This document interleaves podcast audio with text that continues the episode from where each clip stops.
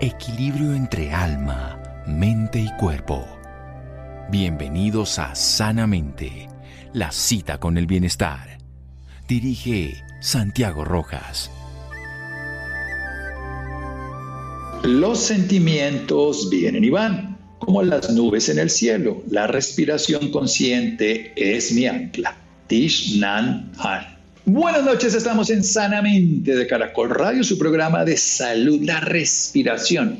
Se calcula que 21.000 respiraciones hace un humano promedio en un día y aproximadamente entre 500 y 600 millones de veces a lo largo de su vida.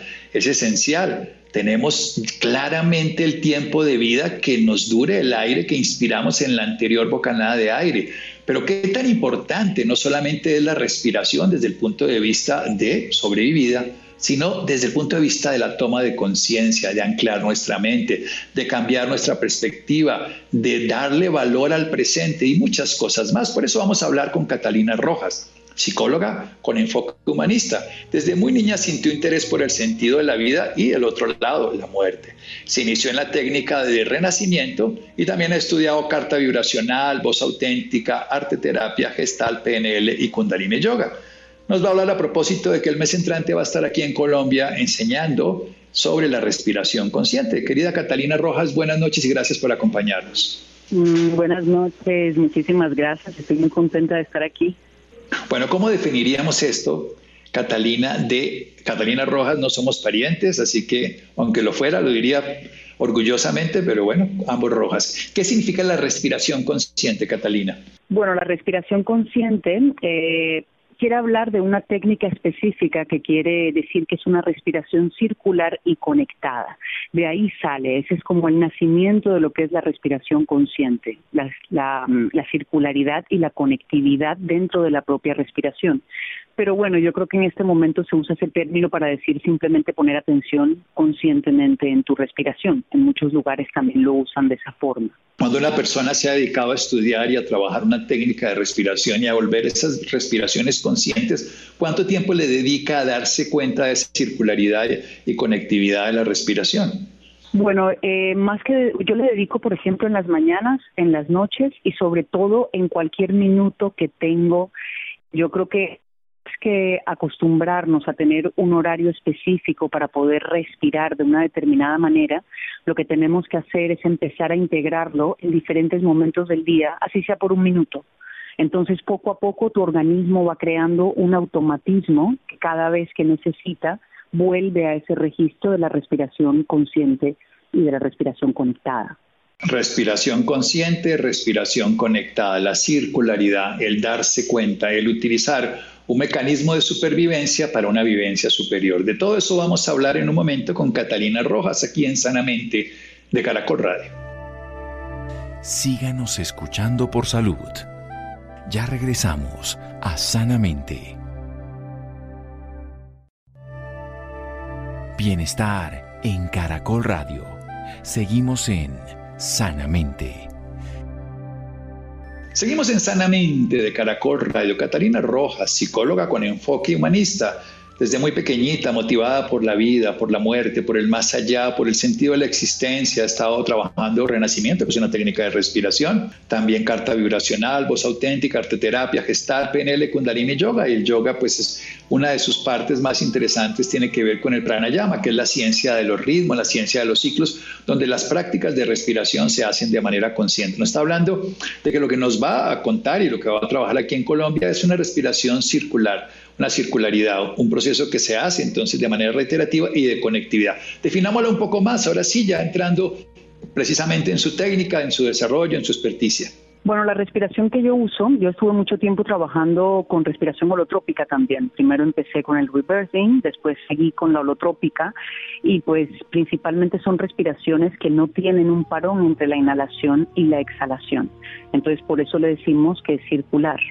Lo que pasa es que eh, la holotrópica y el rebirthing se basan mucho en respiraciones rápidas y estas respiraciones rápidas llevan el cuerpo pues como a un estado de liberación, llegando casi siempre a momentos pues de catarsis para desbloquear, para liberar energía, toxinas, eh, patrones, pensamientos que están atascados en el cuerpo. Entonces, más que todo, la base es como todo es energía.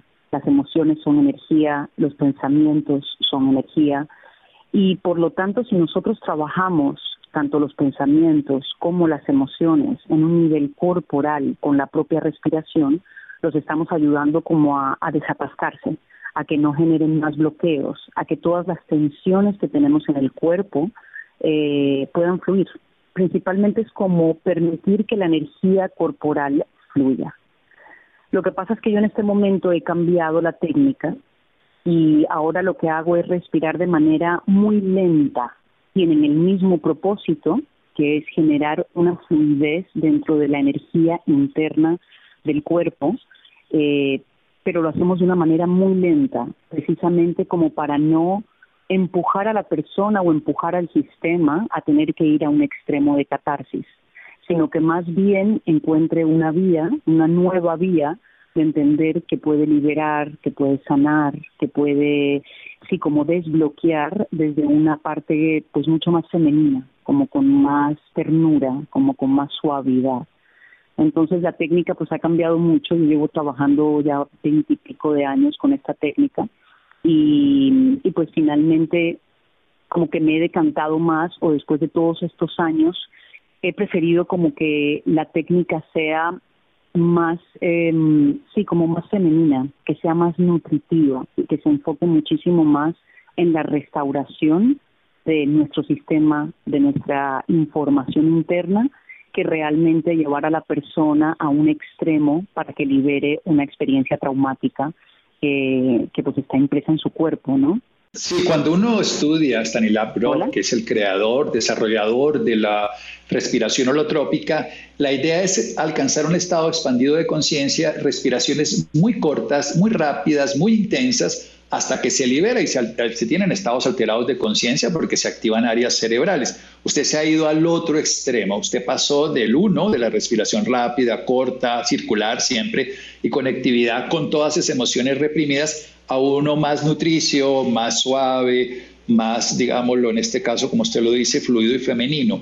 ¿Qué la llevó a explorar por ese lado? ¿Cómo es ese cambio de estas respiraciones? Bueno, eh, fue como que yo estaba, yo estaba muy enfocada en trabajar el trauma, ¿no? Y en muchos momentos de mi vida necesité mucha catarsis, porque yo creo que finalmente cuando nos dedicamos eh, a todo el ámbito de las terapias, siempre estamos un poco compartiendo nuestra propia necesidad personal pero hubo un momento, o sea, yo muchas veces tenía 60 personas respirando, todo el mundo en catarsis, em, y pues mi adrenalina me mantenía, ¿no? Muy presente, eran momentos muy poderosos, yo podía ver que había un beneficio, pero siempre que acababa la sesión algo me faltaba, y yo creo que me faltaba... Mm, eh, el entender cuál era realmente la sanación. Está bien, estamos activando el cuerpo para que libere energía, esa energía que se va a liberar va a crear un vacío interno, pero ¿de qué llenamos ese vacío?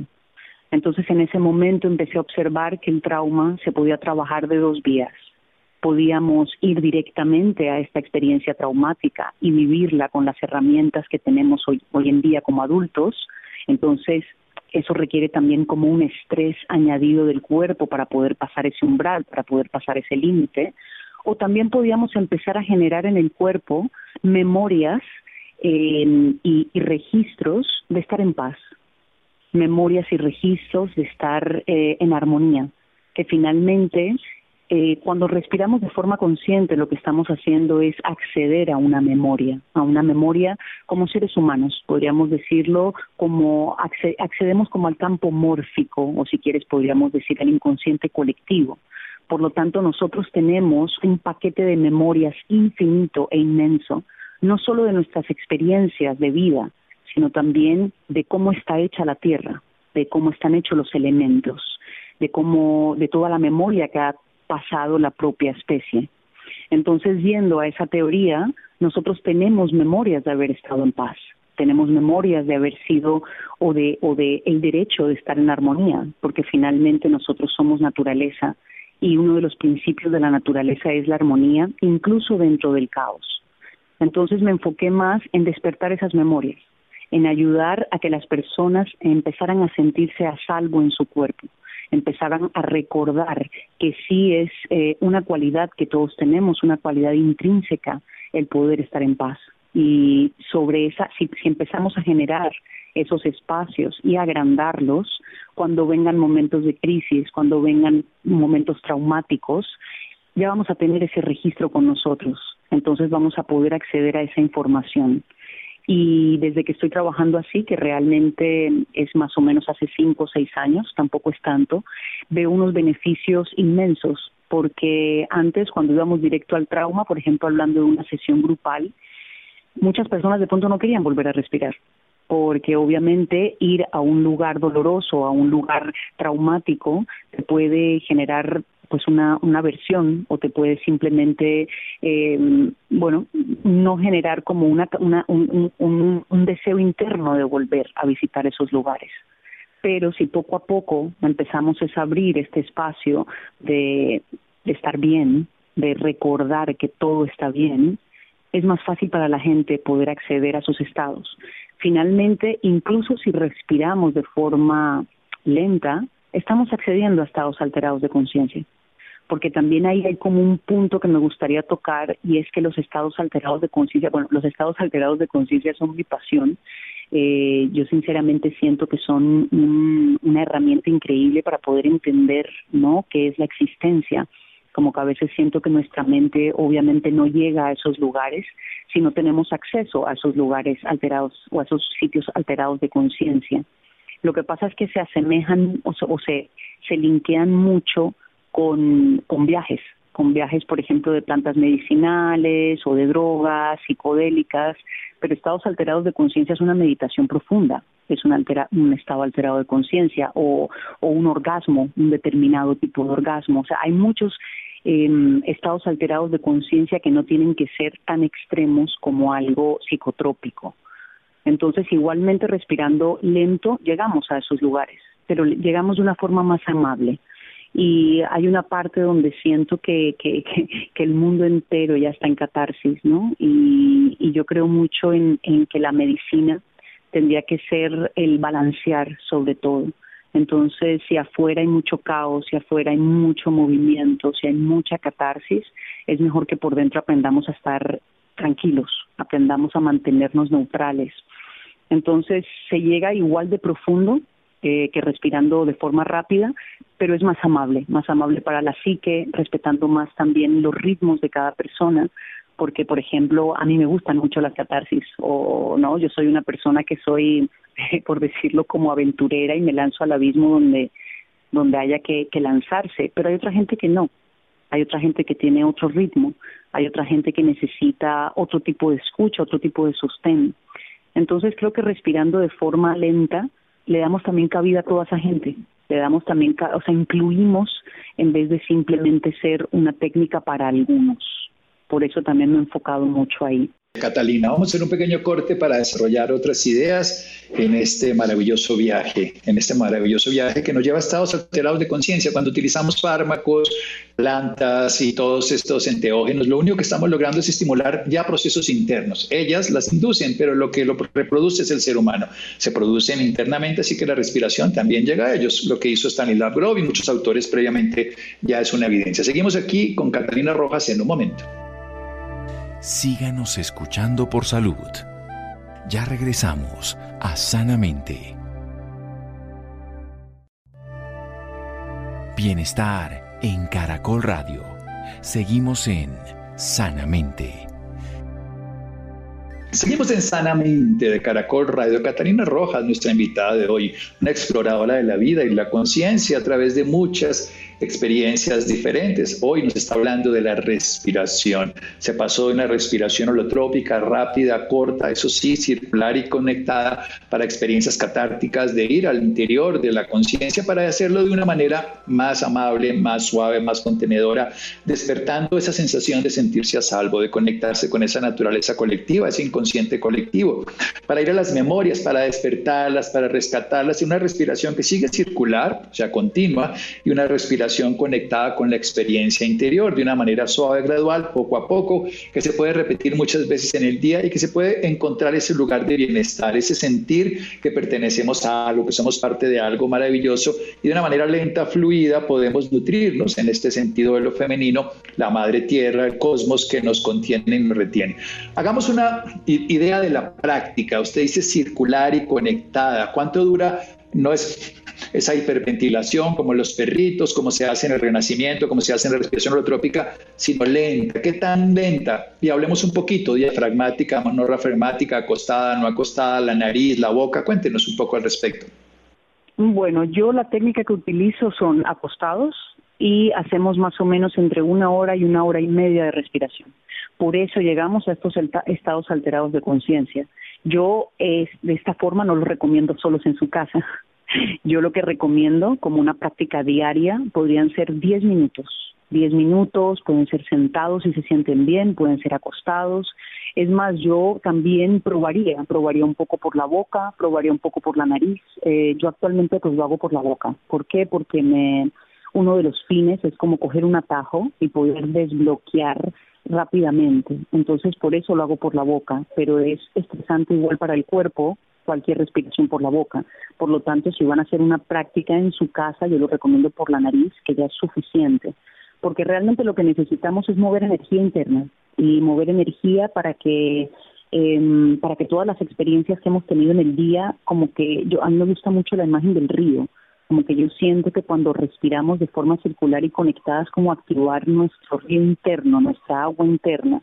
Entonces simplemente 10 minutos antes de dormir cuando se levantan, por ejemplo, en la mañana, podrían probar cinco minutos por la boca, porque de la respiración, lo que, lo que importa de la respiración es el ritmo y el tiempo. Entonces se pueden ir autorregulando. Si tú lo haces eh, por la boca de forma rápida, yo te digo tres minutos, ya te da como para activar tu energía si has, si has amanecido con la energía muy baja. Pero por la noche que te quieres relajar, yo de repente respiraría diez minutos y respiraría por la nariz y respiraría muy largo, lo más largo que puedas. Yo creo que, por ejemplo, uno de los ejercicios que yo más mando es la respiración larga y profunda, que ya, ya la toman como si fuera nada y a mí me parece que ese ejercicio es oro para la gente, porque en el momento en el que simplemente te acostumbres a respirar largo y profundo, todos, todos tus órganos funcionan mejor, el corazón funciona mejor y además de eso eh, estamos diciendo a nuestro cerebro que hay tranquilidad, que hay unión, que, que, está todo bien. Entonces yo creo que también es como este, algo que es maravilloso de la respiración es que es un, pues es un, mecanismo automático, pero que nosotros podemos cambiar. Entonces, entre más lento respiremos, es mejor. Más, más larga será tu vida, por decirlo así. Si hacemos pausas post-inspiratoria y post-expiratoria, ¿cuál es su experiencia? Porque muchas técnicas de pranayama tienen, digamos, ciclicidad 3, 4, 5, 2 o lo que fuera. Y usted lo está diciendo de una manera circular. ¿Qué diferencia hay cuando esa circularidad de inspiración, expiración sin pausa se rompe, sea lenta o sea rápida, con pausas que cambian completamente el flujo? Bueno, yo soy muy amante también de las retenciones, porque yo hago muchos tipos de respiración. Las retenciones a mí me gustan mucho, sobre todo cuando estoy haciendo eh, mis sesiones, que ya son de una hora, una hora y media. Muchas veces las acabo con retenciones en vacío, simplemente para que la persona pueda como tener una imprenta más profunda de, del estado en el que está eh, eso yo creo que ya va como a, que cada uno se autorregule, ¿no? Yo, por ejemplo, yo haría em, retenciones en lleno si quiero, por ejemplo, elevar la energía. Entonces, después de una meditación o de algo muy tranquilo o de respirar de forma muy pausada, yo acabaría con tres retenciones en lleno. Entonces, eso va a elevar el estado hasta la coronilla. Pero si, si estoy como muy agitado, yo lo que haría sería retenciones en vacío. Entonces así ayuda al organismo como a bajar la intensidad y a poderse sostener, ¿no? Dentro de dentro de ese vacío, dentro de esa entrega. Usted nos está invitando a una exploración. Sin embargo, también nos está recomendando hacerlo acompañado. Por eso usted enseña, educa, comparte, aporta, apoya. ¿Cuál sería de todas maneras un oyente que no va hacer una práctica más continuada de recomendarle empezar a darse cuenta de su respiración, empezar el ABC antes de que llegue pues a un estado donde pueda descubrir estados alterados de conciencia y conocerse y profundizar, sanar heridas y sobre todo lo que usted dice, sentirse acogido y a salvo en la vida a través de rescatar, de despertar la paz interna. Sí, bueno, yo por ejemplo, cuando tú respiras por 10 minutos de forma circular y conectada, no vas a llegar a un estado alterado de conciencia. Por eso digo que la respiración depende totalmente del ritmo y el tiempo. Eh, obviamente solo en tu casa yo no te recomiendo hacerlo por una hora, precisamente por los lugares a los que se entra, es mejor estar acompañado.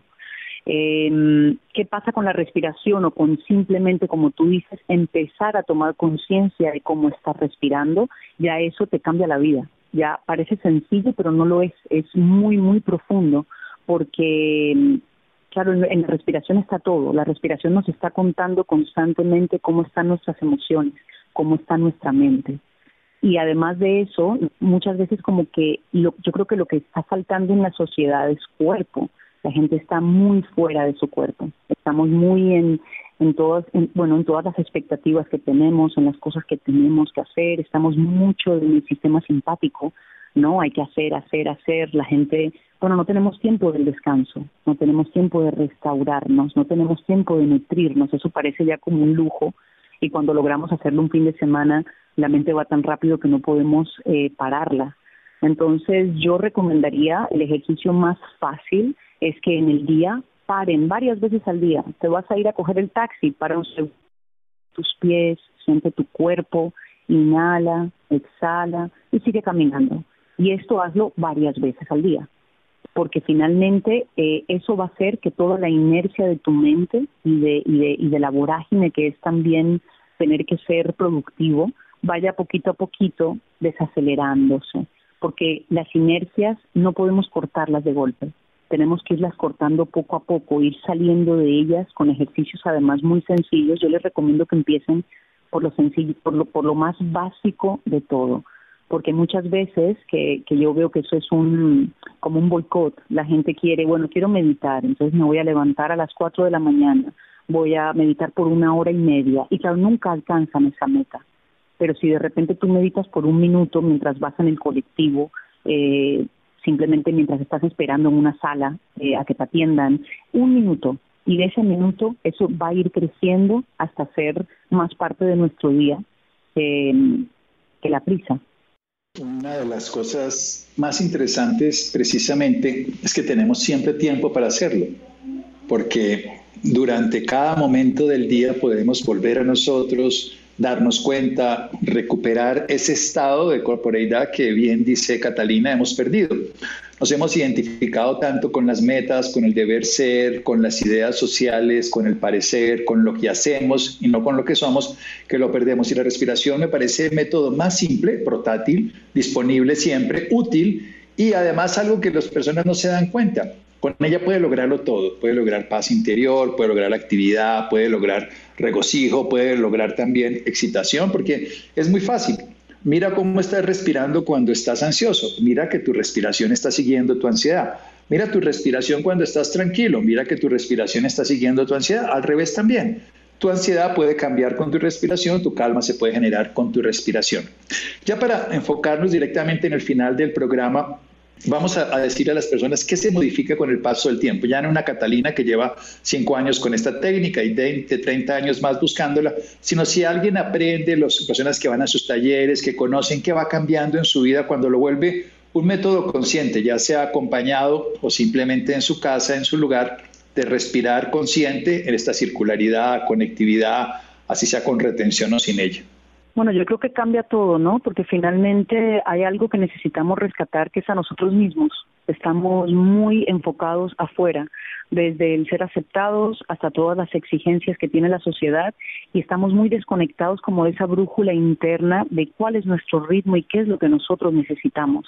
Entonces, al empezar por algo tan simple como conectar con tu respiración, con estar presente en tu respiración, ya estás presente en tu cuerpo y poco a poco ahí se va abriendo un espacio de escucha interna. Entonces ya tú mismo, porque claro, la respiración está ligada al cuerpo físico y finalmente tú te puedes mentir, tu mente te puede mentir, pero tu cuerpo es como, es puro. tu cuerpo no tiene mentiras, tu cuerpo es honesto, entonces el cuerpo tiene en sí todas las señales que tú necesitas para saber qué decisiones tomar, para saber eh, hacia, hacia, hacia dónde quieres ir o qué es lo que estás necesitando en cada momento y en cada ciclo. Entonces ya eso es un cambio abismal.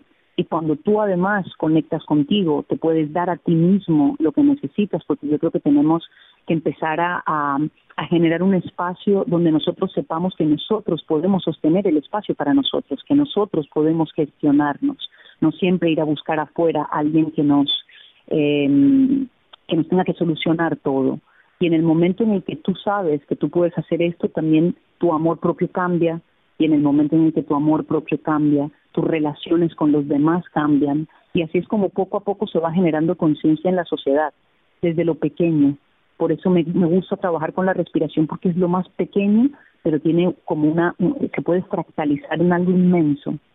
Para su tema particular, usted va a venir a Colombia, ¿cómo podemos localizarla? ¿Cómo las personas pueden aprender un poco más, saber quién es Catalina Rojas, empezar a practicar, seguir en las redes, hacer sus talleres, seguir sus dinámicas? Cuéntenos al respecto. Mm, bueno, yo tengo mi página web que es eh, catalinarojasbenedetti.com y también tengo una página en, en Instagram que es in-breath y en alguna, en cualquiera de esas dos me pueden escribir, ahí están los contactos y están todo.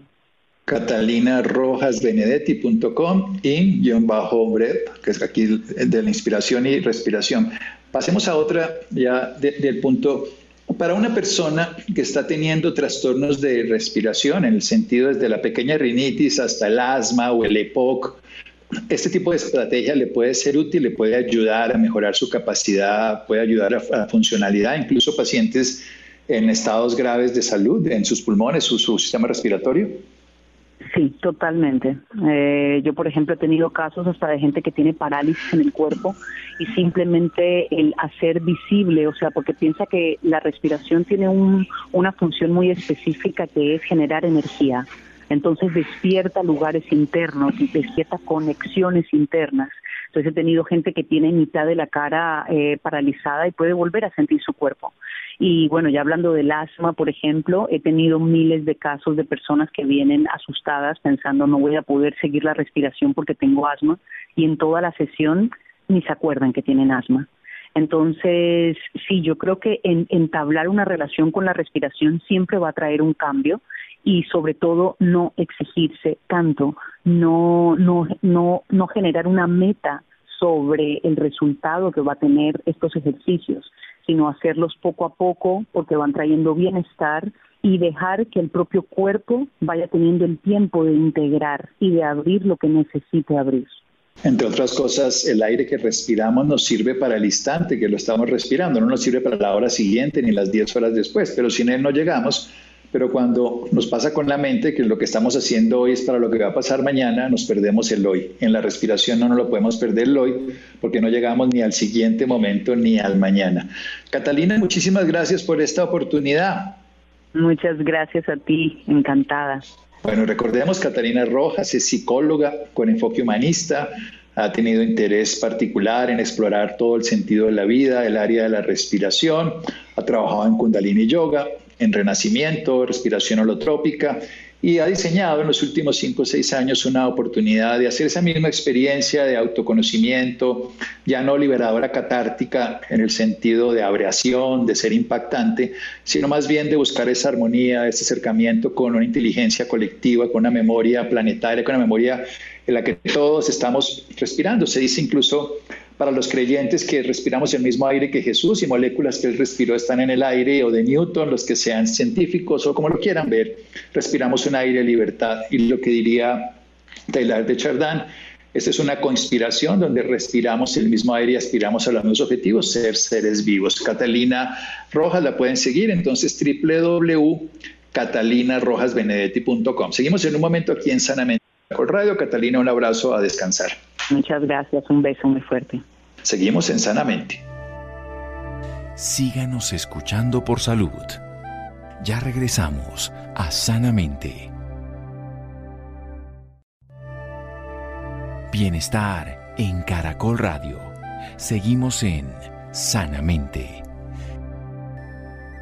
Seguimos en Sanamente y el tema hoy es hablar del cuidado de la salud visual. A veces olvidamos lo importante que es cuidarnos los ojos, lo importante que es tener una buena vista. Por eso hemos invitado a la optómetra Nuri Herrera y jefe de dirección científica de GMO Colombia para hablar de este importante tema. Doctora Nuri, muy buenas noches, gracias por estar con nosotros en Sanamente. Buenas noches Isidro, ¿cómo estás? Muy bien, muchísimas gracias por preguntar. Doctora Nuri, ¿Por qué será que nos hemos acostumbrado a ver mal? Eh, bueno, sí, primero que todo, pues muchísimas gracias por la invitación, por compartir este espacio con ustedes en un tema tan importante como lo es la salud visual. Tú mismo, pues lo acabas de decir, eh, muchas veces nosotros nos hemos acostumbrado eh, a ver mal y también eso va muy enfocado en que nosotros desde un comienzo no sabemos qué es ver bien. Digamos que eh, en algunas ocasiones cuando nosotros queremos preguntarle a algunos pacientes hace cuánto te haces un examen visual y nos dicen eh, no, no me lo hago hace cinco años, seis años, eh, porque yo veo bien. Realmente nos hemos dado cuenta que estas personas nunca han sabido qué es ver bien. Entonces, eh, realmente este es un tema que ahorita está afectando mucho también a la población infantil. Mm, si nos damos cuenta, eh, y ahora muchos niños desde pequeños usan eh, gafas y esto también se debe al tema de, mm, de los dispositivos digitales, de los dispositivos que ahora estamos tan expuestos, ¿no? Quizás es una costumbre que llega desde niño, quizás desde niño nos hemos acostumbrado a ver mal y como que no hemos tomado los correctivos necesarios. Sí, correcto. Eh, digamos que esto viene desde niños, desde el momento en que no le hemos dado la importancia a realizar el examen. Fíjate que el examen visual se debe realizar desde el primer año de vida, incluso antes, si es posible, eh, y se debe realizar cada año. Y muchas veces eh, nos hemos acostumbrado a que el primer examen lo hacemos realmente cuando ya tenemos algún problema más de fondo o cuando definitivamente ya es muy notoria eh, la mala visión, bien sea de lejos o de cerca, o alguna otra sintomatología que nosotros podemos presentar. Entonces no se le ha dado como esa importancia realizar el examen eh, anual como debería de ser y mucho menos, como te mencionaba, eh, de hacerlo desde, desde muy pequeños, desde bebés. Doctora, hay una cifra que me parece alarmante y es que de 5 a 10 niños en edad preescolar tienen problemas visuales, pero estamos hablando de que quizás nos acostumbramos o no sabemos realmente qué significa ver bien. ¿Qué alertas, qué señales nos pueden dar cuenta de que quizás mi hijo, mi sobrino, mi primito eh, está teniendo problemas de visión, quizás no está viendo tan bien como creemos? Existen eh, varios síntomas y también eh, varios signos que nos pueden como, como alarmar y nos pueden decir que esta persona podría llegar a, mm, a necesitar algún tipo de corrección. Eh, y es cuando, por ejemplo, nosotros tenemos eh, ojos rojos, cuando sentimos, ese tipo eh, de irritación en los ojos y no solo eso, sino también, eh, por ejemplo, cuando estamos leyendo nos saltamos los renglones, eh, cuando nos dan dolores de cabeza constantes, sí, más que todo la parte, digamos, de cefaleas frontales, eh, porque todo este sistema visual está conectado al cerebro y allí es donde toda la información que nosotros eh, leemos, adquirimos, se va, eh, se va a hacer en el cerebro transportada y esto es lo que nosotros eh, vamos a interpretar. Entonces, eh, es muy importante, como te mencionaba, pues realizar el examen por eso, digamos que en las edades escolares eh, principalmente. Y adicional a esto, digamos que como papás o como profesores también podemos observar cuando un niño se pega mucho al cuaderno de pronto para leer, cuando trata de voltear un poco la cabeza para ver mejor. Esos son síntomas eh, o signos que a nosotros nos pueden decir que ese niño probablemente puede llegar a tener eh, problemas visuales. Entonces ahí es donde nosotros tenemos que entrar eh, para realizar un examen visual completo y poder saber si es un tema de que se necesite de gafas o ya de terapia cuando hablamos ya de ortóptica como tal. Usted toca un tema importante cuando habla de gafas o terapias. Esto quiere decir que no todos los problemas eh, visuales terminan en el uso de gafas. Eh, no todos. Hay algunos problemas que son musculares eh, hay algo que nosotros llamamos también la acomodación y es esa capacidad que tiene pues eh, los músculos de poder enfocar a diferentes distancias. Entonces muchas veces son fatigas visuales, problemas musculares y ya otras eh, sí se corrigen definitivamente con lentes. Eh, que son ya cuando tenemos, encontramos lo que son miopías, hipermetropías, astigmatismos y lo demás se podría tratar con terapias de ortóptica. Doctora, las pausas, las pausas activas, estas pausas activas visuales, ¿qué tan importantes son también para los niños? Porque de alguna forma siempre lo hemos visto, es en los adultos. Deberíamos enseñarle a nuestros niños la importancia también de parar, de hacer sus pausas activas visuales. Sí, señor, así es. Eh, mira que los niños ahora con toda la tecnología que nosotros tenemos actualmente, eh, tienen mucho acceso a celulares, a tablets, a computadores y todo este trabajo que nosotros hacemos de cerca eh, nos va a, ocasionar ciertas incomodidades a futuro en cuanto a la visión lejana. Entonces es muy importante que independientemente de la edad, eh, sea niño o de pronto sea un adulto y está trabajando y su trabajo requiere que esté muy concentrado de cerca, se hagan estas pausas. Eh, digamos que con los niños nosotros tenemos que tener eh, como ese como esa ayuda para ellos de decirle, bueno, vas a descansar un poco los ojos, vamos a descansar, vamos a mirar de lejos. Lo ideal es que por cada 20 minutos que nosotros estemos en trabajo de cerca, podamos mirar 20 minutos lo más lejos posible, perdón, 20 segundos lo más lejos posible. Entonces, ese, esas pausas nos van a ayudar para relajar también los ojos, para relajar los músculos, para que esa visión que tenemos eh, de cerca también la podamos eh, como nivelar mirando pues de lejos. Otra cosa muy importante y es el tema del parpadeo. Cuando nosotros estamos muy concentrados en un dispositivo digital, eh, la cantidad y la frecuencia del parpadeo se disminuyen y por eso se ocasiona el ojo rojo, el ardor porque empieza eh, la lágrima ya no es la misma porque ya se ha secado y no nos hemos dado cuenta. Cuando nosotros parpadeamos, lo que hacemos es que esta lágrima em, se distribuya por todo el ojo y allí eh, pues le vamos a dar como esa eh, ese descanso a los ojos en cuanto a la lágrima con el parpadeo. Entonces, son dos cosas importantes. Uno, parpadear y ser más conscientes del parpadeo cuando lo estemos, cuando estemos trabajando eh, o haciendo alguna actividad de cerca. Y eh, lo segundo es hacer parpadeos completos, no parpadeos muy rápidos, sino parpadeos completos y ser más consciente de ello. Doctora Nuri, ¿cada cuánto deberíamos hacernos un examen de vista? Y en el caso de los adultos y los niños, ¿sería al mismo tiempo? Sí, señor. Eh, cada año se debería hacer el examen. Eh, aquí hablamos que desde el primer año de vida se debería de realizar y posterior a esto se debería hacer cada año porque eh, en un año nosotros podemos encontrar algún tipo de problema de refracción, eh, alguna miopía, estigmatismo y adicional, eh, pues de pronto algún otro problema ya como tal a fondo de ojo, de algunas retinopatías o en los adultos de cataratas, de glaucomas. Entonces es por esto que el examen se debería hacer sí o sí anualmente. Doctora, hay, hay, un tema que me ha llamado mucho la atención y que incluso eh, lo hablábamos previamente y es este síndrome visual digital.